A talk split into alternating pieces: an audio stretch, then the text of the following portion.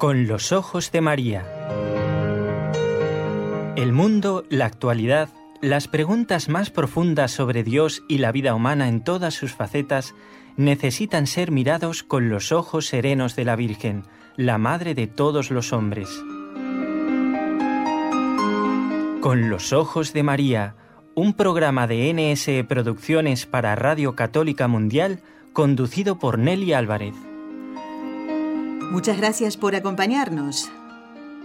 Un nuevo encuentro, el último de esta semana. Y mm, quiero saludar a los compañeros de Radio Católica Mundial que desde Birmingham, Alabama, permiten que ustedes nos puedan escuchar. Y también, ¿no? Doy las gracias a Raúl García, que desde la ciudad de Barcelona comparte este trabajo con este equipo NSE Nuestra Señora del Encuentro con Dios.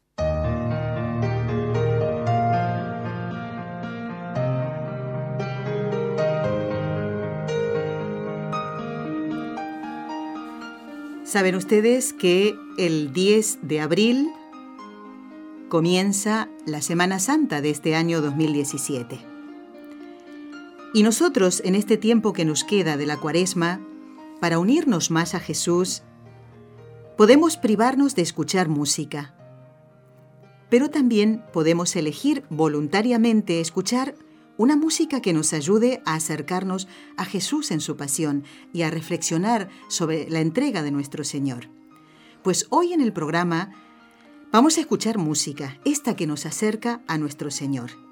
Y lo vamos a hacer de la mano de Montserrat Campos, que está con nosotros, Vamos a decirle muy buenas tardes porque está aquí en la ciudad de Barcelona. Muy buenas tardes, Montserrat. Buenas tardes, Nelly. Se me va a escapar Monse. Monse, pues la buena costumbre. Es que todo el mundo me llama Monse. Montserrat es mi hija. Ah, Además ella lo dice.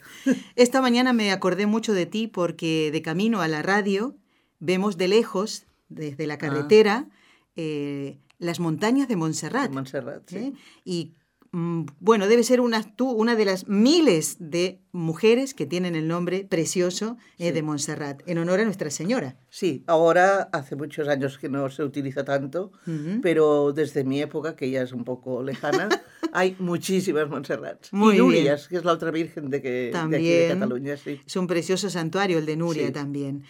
Bueno amigos, vamos a presentar bien a Montserrat Campos. Algunos de ustedes ya la conocen porque ella colabora ya hace, justamente antes de empezar el programa Sí. me decías, Monse, siete años. Siete se, van a cumplir de, Se van a cumplir este, esta Semana Santa. fíjate, siete Sí. años de, de colaborar. Y en este momento estás haciendo dos programas, uno de los cuales se escucha a través de Radio Católica Mundial y es Un Tesoro Escondido. Muy, muy bonito, con la hermana Carmen Frauca. Ujú. Y el tesoro, ¿cuál es ese tesoro escondido? ¿Es dinero? ¿Qué va? ¿Qué va? Es, según el programa y en líneas generales, la sabiduría que se va adquiriendo a través de los años. Muy bien. Que tú tienes muchos. Pues y lo que me gusta de ti es que no tienes vergüenza de decir cuántos años tienes, Monse. Tengo en este momento 77 y cumpliré en julio, si Dios quiere, 78 años Muy ya. bien, muy bien. Y Monse, además de hacer un tesoro escondido, hace uno que eh, van a entender ustedes por qué la hemos invitado para hacer este programa. El otro se llama Obras Maestras de la Música. Sí. Eso ni hace falta preguntar de qué se ¿De trata, qué se ¿verdad? trata, no? no? Bueno, lo- vamos a ver ahora eh, este gusto musical, Monse, que tú tienes desde mm, muchos años. Eres profesora de música, pero antes me explicabas un poquito. Yo de música no sé nada, Monse, solo sé si algo me gusta o no me Eso, gusta. bueno, pero es es bueno que, que expliques en música qué es lo que enseñas tú.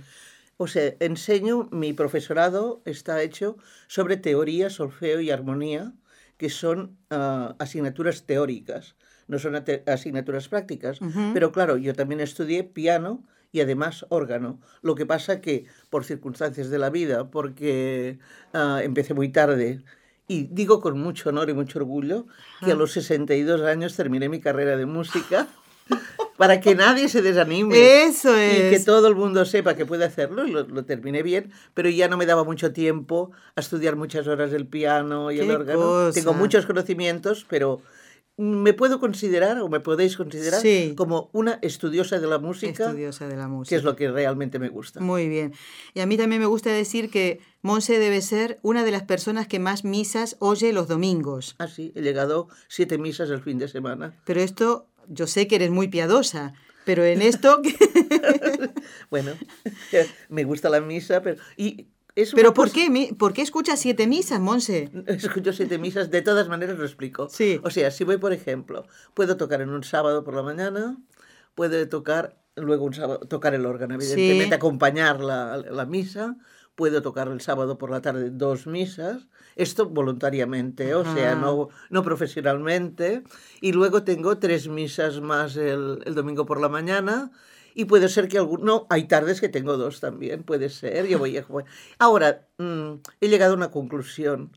Cuando estoy tocando, yo no puedo estar pendiente todo el rato del momento de la consagración. Sí que estoy pendiente en espíritu. Sí. Entonces, no, no riáis. No. Lo que más me gusta, todo y siendo y agradándome tanto la música, es irme un día a las 8 de la mañana a mi parroquia sí. y escuchar que no haya nada de música, simplemente poderme abstraer y quedarme con el Señor a solas y, y, eh, bien. Es el momento en que tú recibes la comunión, porque nosotros estás en un lugar generalmente alto, ¿verdad? Sí, pero hay sacerdotes que me la suben, ¿eh? Fíjate que Bueno, en todas las misas, claro, pero en, en, una al menos de cada día me la suben. Muy bien. Bueno, ya lo ven ustedes, ¿eh? hemos presentado un poquito a Monse, que ella me decía, es la primera vez que voy a estar en Con los Ojos de María. Y a mí me parece que no, me parece que ya estuve viste en otro programa. creo, ¿eh? Raúl está poniendo cara rara también. No, yo creo que no. Que es la primera vez. Ya, ya, lo tengo todo archivado, ah, porque bueno. soy muy archivadora yo. Pues, muy bien, Monse. Pues vamos a ver.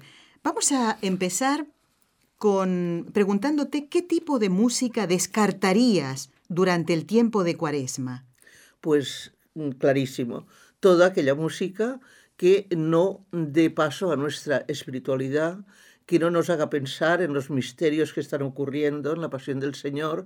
No hace falta tampoco ponerse a llorar cada día, no, no es eso, pero simplemente no voy a escuchar una música festiva que me distraiga de hoy mismo, por ejemplo, pues o un día que, que sea ayuno, abstinencia, cualquier cosa de estas, pues si escucho una música muy alegre no me va a predisponer a poseer esto. Yo creo, yo creo que si tenemos en cuenta ya las normas que se dan oficialmente por el canto litúrgico en cuaresma, ya podemos decir, claro, tenemos que ser sobrios por una cosa especial.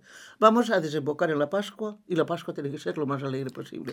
Si ya somos alegres en cuaresma, ¿qué nos queda para la Pascua? ¿Qué nos queda para la Pascua, no? Sea simplemente por sentido común. Sí, sí, sí. Entonces, hay en este momento un tiempo de austeridad que los católicos sabemos, pero todo esto está muy deformado, muy, muy difuminado. Yo soy muy estricta, me gusta, ¿no? No podemos poner flores en el templo, debemos utilizar los instrumentos de la manera más sobria, solo para que no se pierda la persona que cante. Claro, O sea, no nos podemos lucir con, bueno, no deberíamos lucirnos nunca, pero bueno, no, no, hacer, no hacer ruido entonces está prohibido la aleluya. Todo lo que sea alegre, alegría, ya no podemos hacerlo. Y se debería, se debería uh, suprimir el canto que va después o antes de la bendición. O sea, cuando el, el, canto de salida, que llamamos. Sí. No se hace porque se han elegido muchos cantos propios de, de la cuaresma que, claro, ya todas las personas responsables de la iglesia se reúnen, las pastorales, y deciden qué cantos se hacen. Claro. Y entonces los cantos son tan sobrios que ya no se hacen. Entonces hay dos días que son la solemnidad de San José y la Anunciación del Señor, que se puede cantar en gloria mejor recitarlo que no cantarlo. Y luego el cuart la cuarta semana, domingo, letare, alegría. Alegría. Que como ya está cerca la Pascua, nos podemos pasar un poquito. Exactamente, nos puedes predisponer. Qué bonito es, qué bonita es nuestra liturgia, Monse. Si uno conocería, conoce estos, estos detalles que la iglesia nos manda, ¿verdad? Pues en cuanto a todo, ¿no? Las canciones, los cantos, lo que, como tú decías, eh, en estos tiempos eh, en algunas iglesias se ponen, por ejemplo, plantas ornamentales que no tienen flores, solo son plantas, y todo lo demás que acompaña, como tú dices, este tiempo de austeridad que estamos haciendo penitencia y todo eso nos acompaña para meditar, ¿verdad? Y la música también. También. No hace falta, como digo, estar triste ni ponerse a, como nos dicen, ¿no? Cuando ayunamos tenemos pues que arreglarnos y hacer buena cara para que nadie lo note. Pero ahora todos los que somos, estamos dentro de lo mismo, sí sabemos que no podemos hacer esto, Claro. no debemos hacer esto. Ujú. Además, sobre todo, para preparar la Pascua a lo grande. Claro, a lo grande, muy bien. Sí. Monse, como ahora en un momentito vamos a empezar a escuchar música, Sí. le voy a pedir a Raúl que nos ponga la pausa, Sí. nos vamos preparando, preparamos el material Vale, ¿eh? que, que has elegido, vamos no a poner todas las obras No, es musicales porque no hay tiempo claro. en 55 minutos, pero para que cada uno de los de las melodías, de las músicas de las que nos vas hablando, podamos al escuchar ¿eh? asociar. Asociar, ¿eh? sí, para ¿Qué- eso. ¿Qué música es? Y, Sí. y, ah, es esto. Uy, sí, yo lo he escuchado, Sí. pero no sabía que se llamaba así. Eso ¿eh? mismo, Aquí sí. estamos para aprender todos, inclusive la conductora del programa.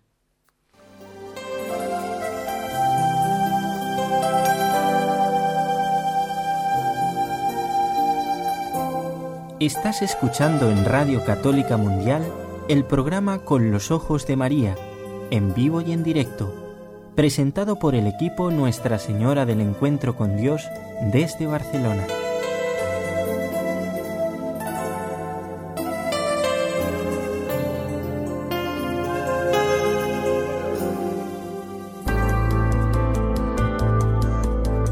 ¿Quieres escribirnos ahora mismo? Puedes hacerlo al siguiente correo electrónico con los ojos de María arroba nsradio.com.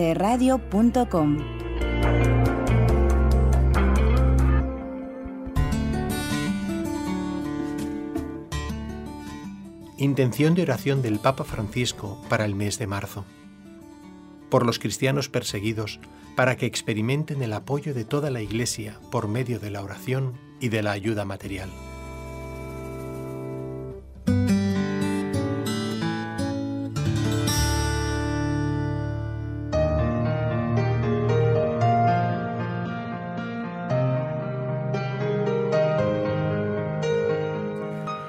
Bueno, ya me he puesto nuevamente los auriculares porque vamos a eh, escuchar algunos ejemplos para dejar más claro lo que Montserrat nos va diciendo. Montserrat Campos es nuestra invitada en este día viernes 31 de marzo. Hoy el padre Antonio va a celebrar la misa por las intenciones de todos los oyentes. ¿eh? Inclusive si alguno quisiera mandar ahora, pues ya están incluidas en la lista que hemos preparado para darle dentro de unas mm, dos horas aproximadamente, el padre Antonio va a celebrar la misa. Monse, es la... A ver, yo dije que voy a aprender mucho, por eso te tengo que No. hacer esta pregunta. La que más aprendo soy yo. ¿eh? ¿Es lo mismo música religiosa que música sacra o litúrgica? No. no todo es música, todo es música religiosa. Ajá. Ahora, cada una tiene su función y además debe tener unos requisitos fundamentales para que esto se cumpla. Voy a empezar por el final, Bien. leyendo el resumen un poquito y luego a partir de ahí, si quieres, vamos explicando, además de acuerdo con un documento del Concilio Vaticano II, Perfecto. qué es lo que ocurre. O sea, la música religiosa no es ni sagrada ni litúrgica.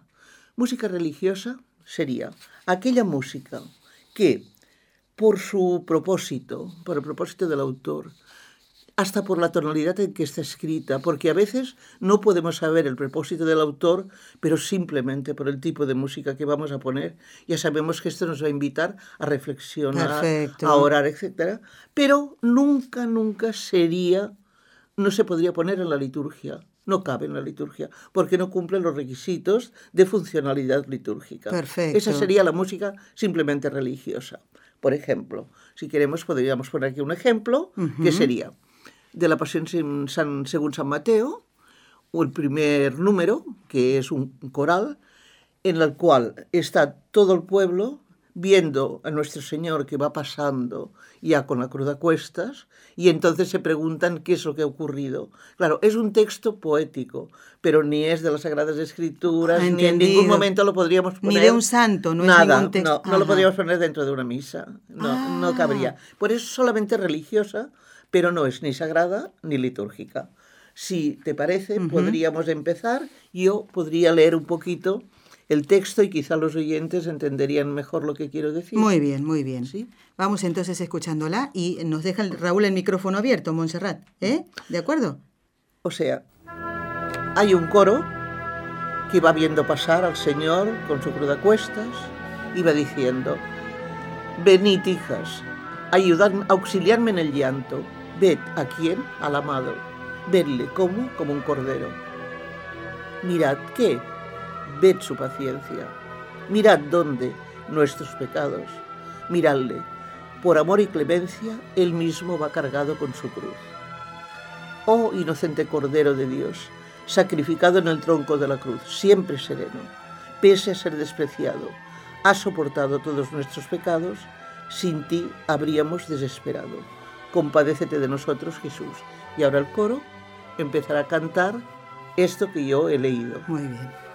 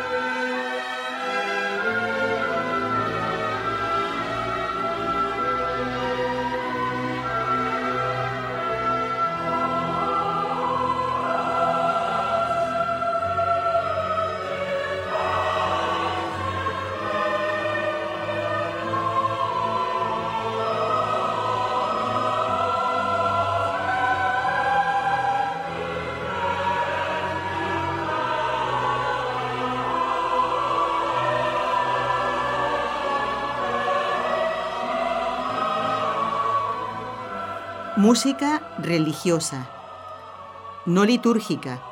La Pasión según San Mateo, el coro de Johann Sebastian Bach, este autor alemán. Alemán, sí. Y ahora, ¿a qué pasamos? ¿Vamos a escuchar algo sagrado y litúrgico, Monse? Pues sí, primero explicamos un poquito Sí. lo que es la música sagrada y decimos que se entiende por música sagrada aquella que creada para la celebración del culto divino posee unas cualidades que son bondad de formas. Debe tener todas las cualidades propias de la liturgia. Puede ser sagrada y en algunos momentos no litúrgica. Por ejemplo, un salmo, si ahora decimos, por ejemplo, dichoso el que teme el Señor y sigue Sí. sus caminos, pues no podemos decir cantemos con voz alegre la voz del Señor en cuaresma. En ese momento ese salmo dejaría de, de poder formar parte de la liturgia, Claro. aunque siguiera siendo sagrado. Exactamente, sí, ¿eh? sí. O sea, es depende también un poquito del momento. Claro, esto ha habido un, un tiempo que ha sido tan estricto que solamente, solamente se aceptaba, ya desde lo- la música cristiana y la música galaica, solo se aceptaba mm, las formas del canto gregoriano.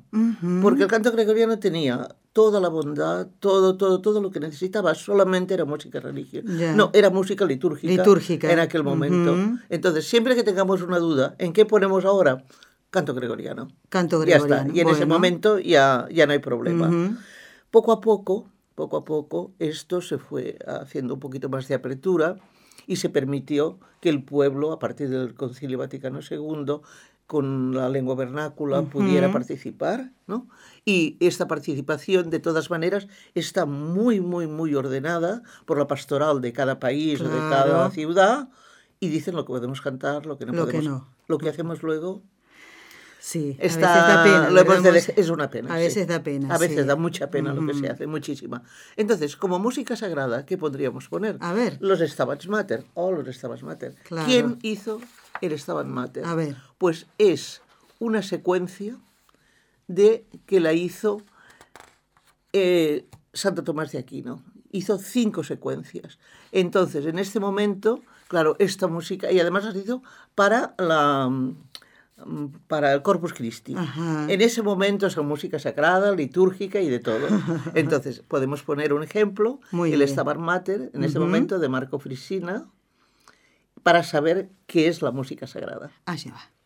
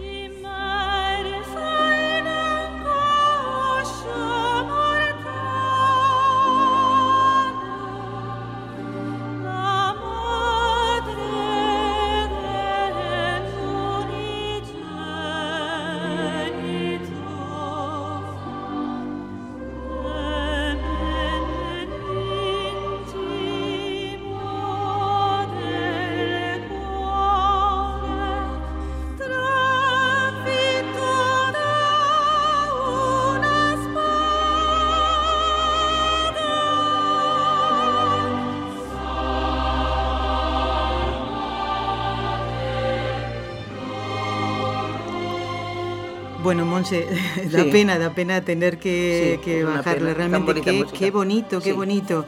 El Stabat Mater, interpretado por mm, Marco Frisina, y no sé si será el coro de, de, de la Capilla Sixtina, pero empieza cantando en, en latín ¿m? y luego en italiano. En ¿eh? italiano, sí. Expliquemos un poquito qué es el Stabat Mater, Monse, porque esto es propiamente para la cuaresma, ¿eh? Sí, Yo diría que para la Semana para la Santa. Cuaresma, sí. Claro. Una salvedad, Sí. porque con todos los nervios del momento me he confundido Sí. con el Panes Angélicos en este momento. Este Stabat Mater es una secuencia que normalmente las secuencias van a después del Aleluya, ¿eh? y entonces es como una poesía que en este momento se le pone a la madre que está en la- al pie de la cruz bajando y contemplando a su hijo en el estado que está. ¿no? Sí, sí, sí. Entonces es un verso, y esto es de Jacopone de Todi, y, viene desde el siglo XIII, es muy antiguo. Este verso dice, ¿quieres leerlo tú, por favor? Bueno. preciosa voz? De pie la madre dolorosa junto a la cruz, lacrimosa, mientras pendía el hijo, cuya ánima gimiente, contristada y doliente, atravesó la espada. Oh, cuán triste y afligida estuvo aquella bendita madre del unigénito. Languidecía y se dolía la piadosa madre que veía las penas de su excelso hijo. Y así Es que sigue es- muchos es- versos. Es, ¿no? precioso. La ¿eh? esto es una, es una traducción. Mm, Porque Claro, le quita mucho, latín, le quita mucho a la poesía, Pero ¿verdad? claro, en latín no lo podemos, no lo podemos decir. Claro. Pues esta sería una forma litúrgica en Semana Santa. Es sagrada porque tiene la forma, todo, todo lo que pide eh, para que sea sagrada, pero solamente es en, en otra, o sea, en, en una en Pascua no pondremos el Claro. Stabat Mater, No, ¿no? obviamente, Sí, obviamente. es para la liturgia de- Sí. del Viernes Santo. Del Viernes Santo, Del Viernes exactamente. Santo, sí. Bueno, Monse, vamos, seguimos ahora. Hacemos, escuchamos el siguiente también que has preparado. Sí, he preparado el siguiente, la siguiente música, porque a veces hay música sagrada que sabemos que tiene un texto. O sea, una cosa que admite la Sagrada Congregación, porque esto sí quería decirlo. Has traído algo para leer. He traído una cosa, pero solo leeré los títulos. O sea, la Constitución sobre la Sagrada Liturgia del Concilio Vaticano II da normas para toda, toda, toda la liturgia. Pero hay un apartado de misa, de música, y dice, entre otras muchas cosas, todas ellas las hace más extensas, pero leeré los títulos. La música sagrada tiene que tener, ha de tener dignidad. Pueden participar los fieles, pero sobre todo ha de, ser, ha de servir a la liturgia solemne. Las personas que se encarguen, que serían los maestros de, de capilla, claro. han de tener una formación musical muy estricta, no simplemente en la música, sino en todos estos conocimientos de cuándo toca esto, cuándo, es apto para aquí, cuándo es apto para allá. Se puede utilizar el que siempre, siempre va bien, es el canto gregoriano y los cantos polifónicos, con temas religiosos, porque el canto gregoriano por excelencia. Canto religioso popular, sí, siempre que esté aprobado, que sean textos que tengan la función de ser litúrgica, sagrada y religiosa, se puede utilizar el canto popular que habrá estado aprobado en su momento. Obviamente. Estima de la tradición musical propia. También en cada país tenemos nuestra tradición Exactamente, musical. Sí. Entonces, Claro, a lo mejor aquí tenemos una cosa que en Perú, por decir alguna cosa, pues... A lo mejor no suena. No, no, suena. Pero de todas maneras hacen mucho hincapié en la universalidad de la música. Que vayas donde vayas, aquella música te ha de sonar bien. Bien, qué bonito, sí, ¿Eh? sí. Y después los compositores han de saber qué están haciendo. Claro, claro. Si componen música sagrada, y que ha de ser apta para la liturgia, se han de conocer bien dónde se han metido y lo que tienen que hacer. Obviamente, Las músicas, o música solemnis de Beethoven, o la música de la coronación de Mozart, o la misa en si menor de Bach, han de tener toda esta funcionalidad. Perfecto, qué interesante. Muy interesante. Monse, quiero invitar a los oyentes eh, a que ellos entren en Internet y busquen este documento para que lo puedan leer, porque ah, Monse, claro, no lo puede leer porque el, tiempo es, es corto. Entonces, tienen que buscar la Constitución Sacrosantum Concilium, Concilium con C, sobre la Sagrada Liturgia del Concilio Vaticano II. ¿eh? Y ahí leer el desarrollo de los títulos que ella ha comentado recién. Y toda la liturgia, si les interesa, porque está todo. Ahí no te puedes perder. Claro, qué interesante. Y esto fundamentalmente para aquellas personas que colaboran en las parroquias o en las catedrales, ¿eh? para que sepan qué es lo que la iglesia nos manda. Esto no es mm, una opción o lo que quiere, no, no, lo que la iglesia manda, porque hasta eso se cuida. Si se cuidan las lecturas, si se cuidan quiénes son los, los que tienen que leer, si se, se cuida, pues eh, en este documento van a encontrarse ustedes con Sacrosantum Concilium sobre la Sagrada Liturgia, todo lo que la Iglesia nos manda hacer en cuanto a música eh, en, las ceremonias. Monse, quisiera que escucháramos sí, aquí una más y después quiero preguntarte del canto gregoriano. Sí, muy bien, ¿Eh? perfecto. O sea, Jesús amado, estamos aquí. Mm, la liturgia siempre admite el órgano.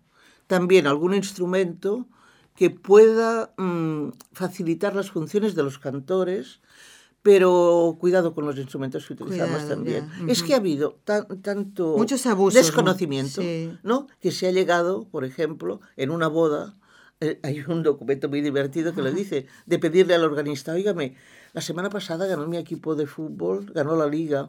¿Usted puede tocar cuando salgamos en lugar de la marcha nupcial el himno del... Del equipo de fútbol. Sí. Entonces el organista tiene que decirle no. No. Ah, ah debe decirle no. No pero rotundamente claro, Claro, O sea, se ha de ser estricto en todos los campos. Muy bien, Mons. Claro, porque además eh, la ceremonia es, un sacramento. Claro, por eso no tiene sentido. Claro, te entiendo, ¿no? Claro, abusos de todo tipo. Vamos entonces a escuchar Jesús amado, estamos aquí. Sí, pero solo es música sin canto. Seguro que tiene un texto, pero esto puede ser una iglesia que no tenga coro, y en el momento del ofertorio podría tocar este coral, que es mi coral preferido. A ver. Música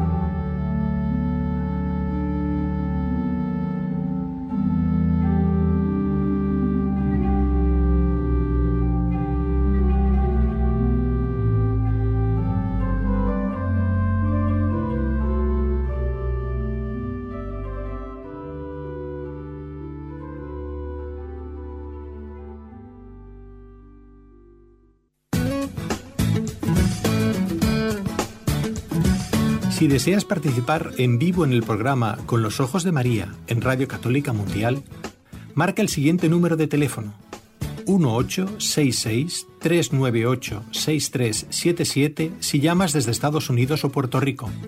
Si llamas desde otros países, marca el código internacional y luego el número 1205-271-2976.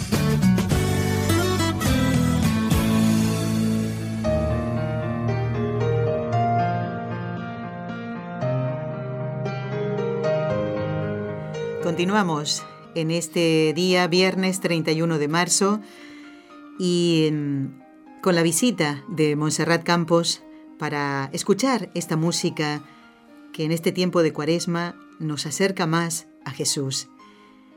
Y antes de la pausa, hablábamos del canto gregoriano. Bueno, lo nombrabas, ¿no? ¿Qué es el canto gregoriano, Monse, y por qué nos ayuda, nos ayuda tanto espiritualmente el escucharlo? Claro está tan pensado, es la expresión de nuestra espiritual nuestra para acercarnos a Jesús de una manera llana, canto llano, así se llama. Canto llano, que es un tipo de canto, una sola voz, con una música siempre supeditada al texto.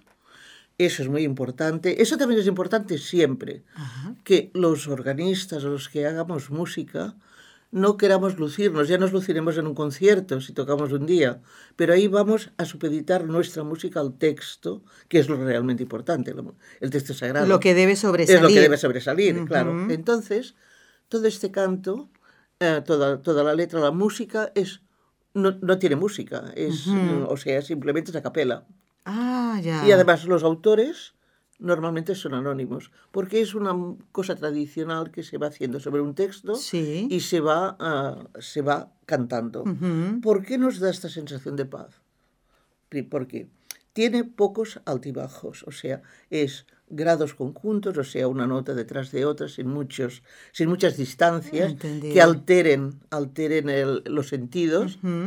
Después, las tonalidades, las tonalidades están en los modos antiguos griegos, hay los modos eclesiásticos, que son tonalidades casi todas menores, quiere decir que no tienen una, o sea, no, no hacen que tu oído esté esperando una resolución de una música, ahora se tiene que acabar así, se tiene que acabar así. Claro, entiendo, entiendo. Entonces va fluyendo, va fluyendo sobre una letra importante, por ejemplo, sobre la palabra Dios, puede ser que solamente digan esto, que hagan un melisma y que empiecen a ornamentar esto. Esto lo veremos ahora. No hay estridencias, eso quiere decir. No hay estridencias. Cuidado, porque yo tengo un amigo que la escuchaba en el coche y casi se durmió. De tan, tranquilo que es el canto gregoriano. Que es porque, claro, serena muchísimo. Esa música siempre en la litúrgica y sagradamente religiosa, lo tiene todo. ¿Y qué has elegido para que los oyentes asocien ¿no? con tu texto, lo que has dicho, con la música? Primero de todo, el Kyrie de la Misa de Ángelis, que es una misa que está toda ella precisamente bien compuesta para, para el, lo que tiene que hacer, servir a la misa. ¿Y quiénes son los que van a interpretarlo? En este momento, los monjes benedictinos de Silos. De aquí de España. De aquí de España, sí. A ver cómo suena.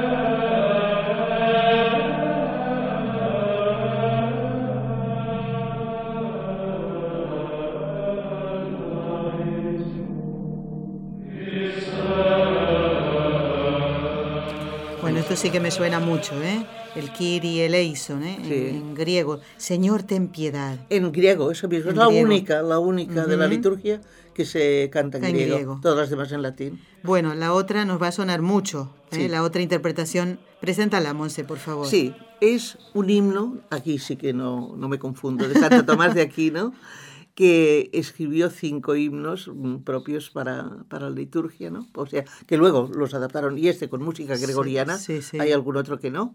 Entonces es Adoro te devote, te, adoro con devoción. Así es. Y suena así.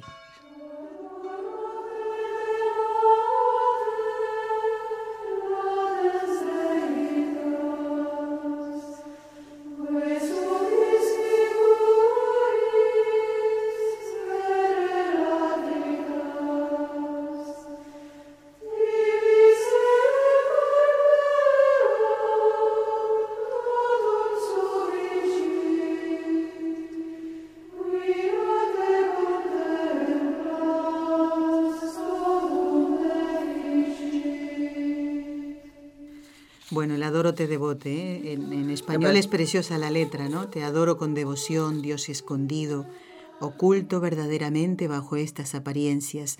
A ti se somete mi corazón por completo y se rinde totalmente al contemplarte. Es precioso, Es ¿eh? precioso. Bueno, y de esto se cuenta que mm, eh, San Buenaventura había escrito esto, pedido por el Papa de aquella época, a, a San, lo contamos una vez en el programa, Sí. a San Buenaventura y a Santo Tomás de Aquino. Muy bien. Pues el primero que le tocó eh, recitar, leerle al Papa lo que había escrito era Santo Tomás. a Santo Tomás. sí. Y entonces San Buenaventura, al escuchar realmente la, la majestad de lo que había creado Santo Tomás, empezó a romper lo Ah, que lo él había escrito. Muy porque le pareció tan sublime y que acercaba tanto a Dios, dice que esto no va. Y estoy segura que San Buenaventura debió haber bueno, escrito sí, una cosa impresionante, pero al oír esto empezó a romper ese papel que había Sí, sí. escrito. Es impresionante, ¿eh? Y, además impresionante la humildad. Así es, eso ¿eh? primero, La claro humildad, que ¿no? sí.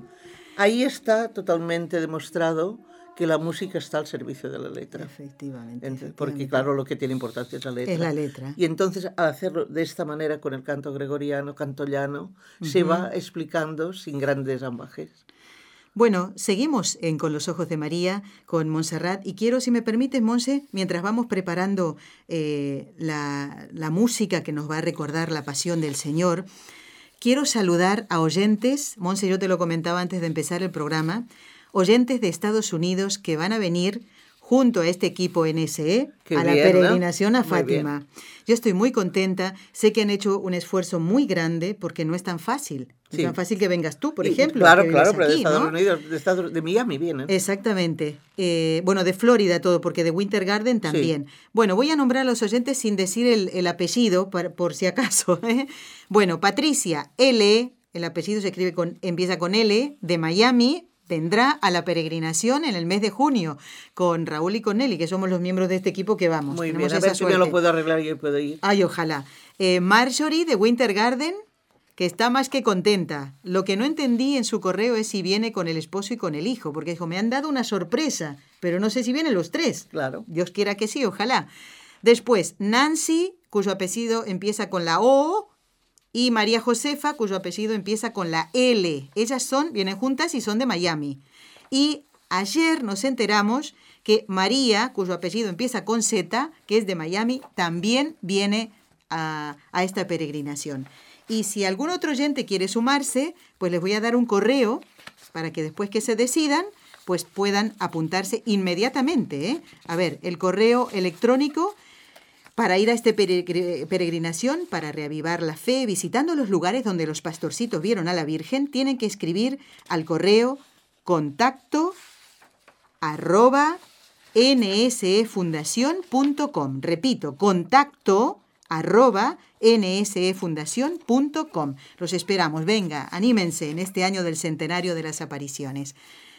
Bueno, Monse, vamos a hablar ahora de aquellos compositores que han narrado musicalmente la pasión del Señor. Uy, sí. Hay muchísimos, muchísimos compositores. Pero no han- tenemos tiempo para ponerlos a todos. No, no, no, es que solo se pone uno, porque es, es el compositor por excelencia. Ah, Sí bueno. que los voy a nombrar. Muy bien. Por ejemplo, ah, cuando murió Juan Sebastián Bach, su hijo, Carl Felipe Manuel, dijo que Bach había escrito cinco pasiones.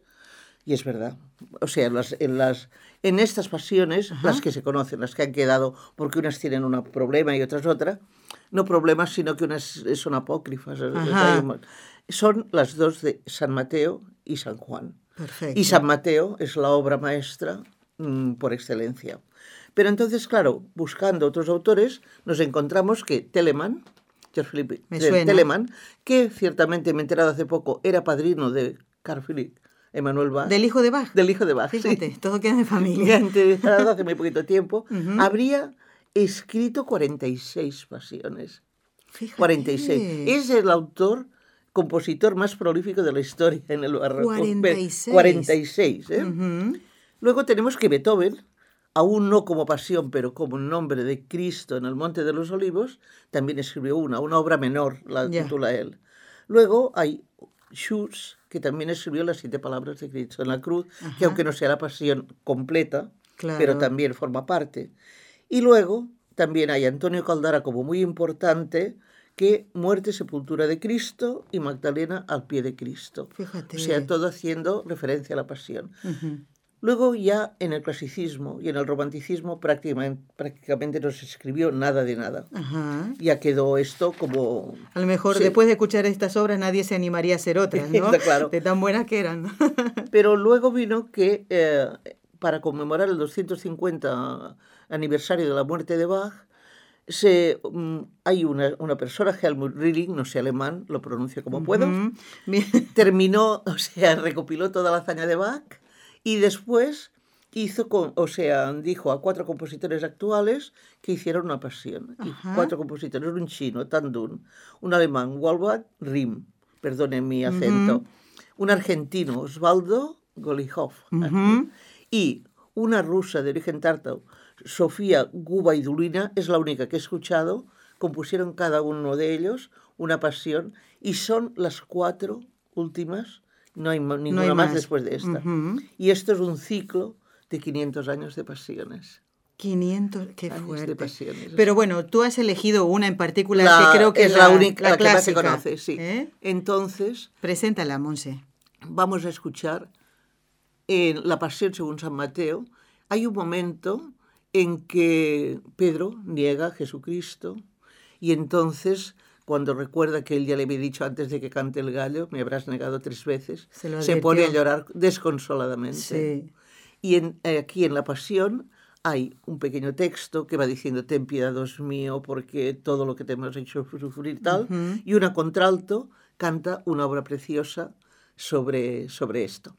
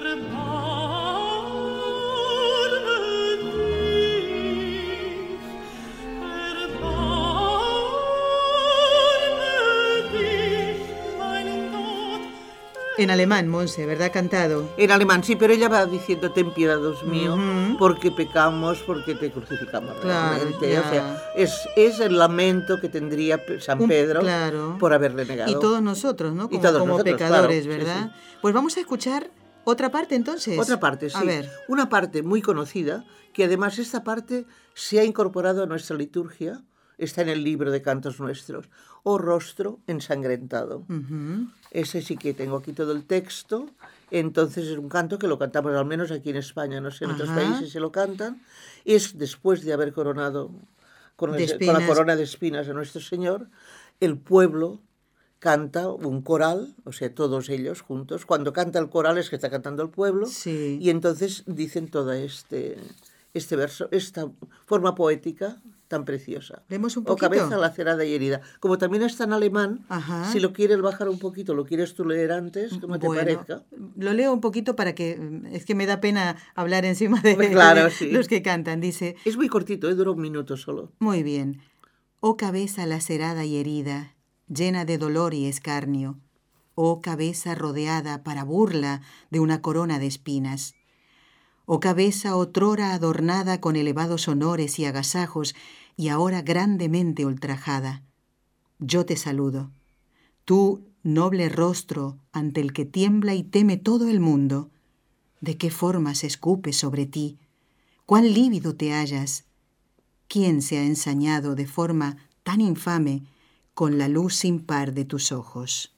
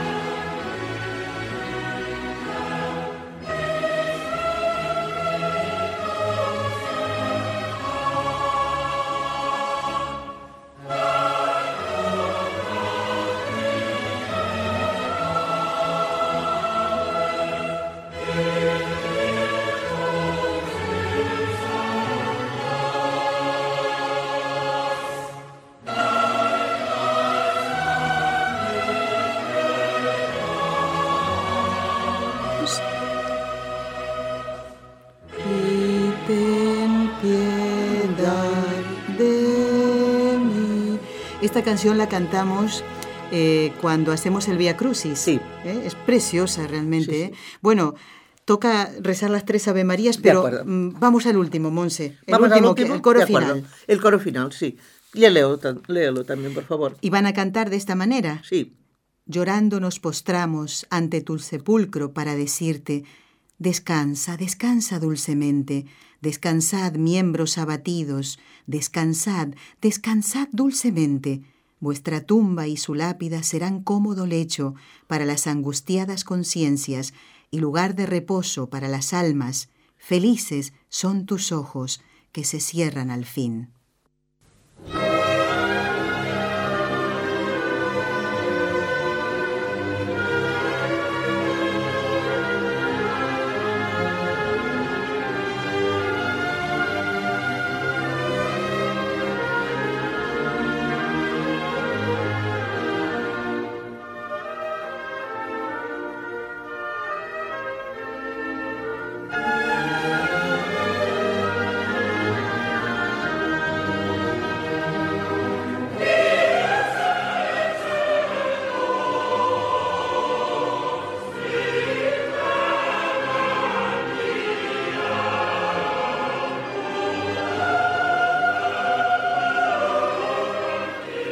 La Pasión según San Mateo, de Johann Sebastian Bach. Ha llegado el momento de rezar, Monse. Vamos a rezar. Y casi que lo podríamos hacer con esta música, ¿verdad? Sí. Vamos a dejarlo, ¿eh? Si no se corta, si no has elegido solo una partecita, Sí. vamos a encomendar las intenciones de todos los oyentes, los que han escrito correos electrónicos, los que han llamado durante este mes de marzo, las tuyas, particularmente, Monse, sea alguna de ellas, y las ponemos ¿eh? a los pies de la Virgen Santísima. Y por supuesto encomendamos a todos los sacerdotes. Por su santificación rezamos estas tres Ave Marías, en el nombre del Padre, y del Hijo, y del Espíritu Santo. Amén.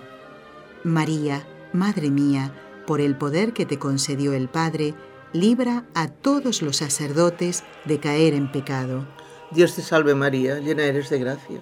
El Señor es contigo, bendita tú eres entre todas las mujeres y bendito es el fruto de tu vientre Jesús. Santa María, Madre de Dios, ruega por nosotros pecadores, ahora y en la hora de nuestra muerte. Amén. María, Madre mía, por la sabiduría que te concedió el Hijo, libra a todos los sacerdotes de caer en pecado. Dios te salve María, llena eres de gracia. El Señor es contigo, bendita tú eres entre todas las mujeres, y bendito es el fruto de tu vientre, Jesús. Santa María, Madre de Dios, ruega por nosotros pecadores, ahora y en la hora de nuestra muerte. Amén. María, Madre mía, por el amor que te concedió el Espíritu Santo, libra a todos los sacerdotes de caer en pecado. Dios te salve María, llena eres de gracia. El Señor es contigo y bendita tú eres entre todas las mujeres, y bendito es el fruto de tu vientre, Jesús. Santa María, Madre de Dios, ruega por nosotros pecadores, ahora y en la hora de nuestra muerte. Amén.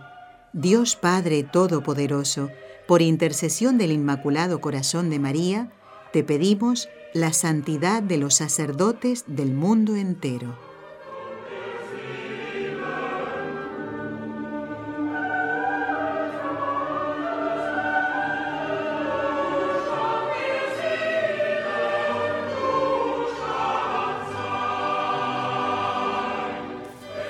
Bueno, llegamos al final del programa y vamos a dejar de fondo esta pasión según San Mateo.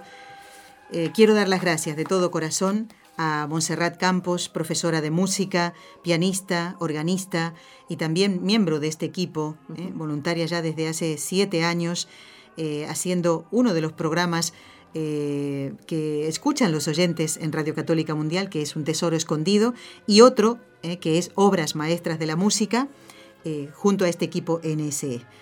Monse, yo quiero darte las gracias y creo que pronto estarás con nosotros de nuevo. No digamos nada, por si acaso. Ah, sí, dice. ¿Puedo decir una cosa? Sí. A ver. Puedo decir públicamente, por primera vez, porque nunca lo puedo decir públicamente. A ver, ¿qué es? que doy las gracias a todo el equipo, a todos, porque me habéis acogido y me habéis y sobre todo, ahora que la tengo al lado, mi profesora y maestra, que es la que me enseña a cómo debo decir las cosas, que no me debo atolondrar, que debo ir con cuidado, que no corras, que no repitas, que no hagas ruido, etcétera, etcétera, etcétera. Muchas Bueno. gracias, Nelly, por tus consejos. Monse, de nada. Y te esperamos muy pronto en Con los Ojos de María. Que no sea esta la última vez, ¿eh? Muchas gracias. Nos vamos entonces con esta música tan propia de este tiempo de cuaresma para meditar en lo que el Señor ha hecho por nosotros, salvarnos y no a venir a pasarla bien aquí, sino a entregarse la máxima entrega, dejar toda su sangre en la cruz, en el madero de la cruz. Los dejamos hasta el próximo lunes en Con los Ojos de María y a no faltar a la misa del domingo. Gracias por habernos acompañado.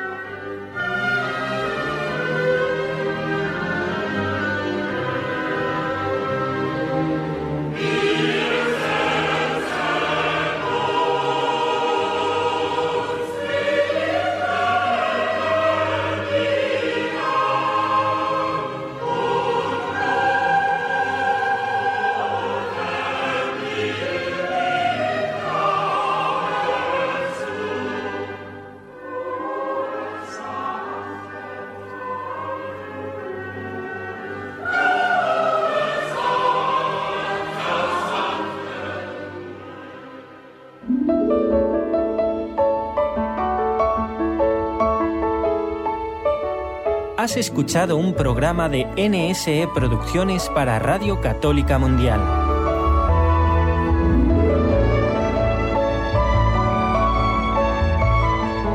¿Quieres conocernos?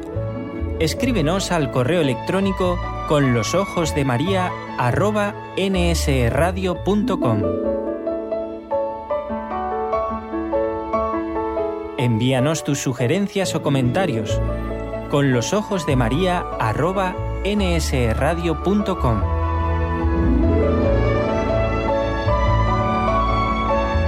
Te esperamos.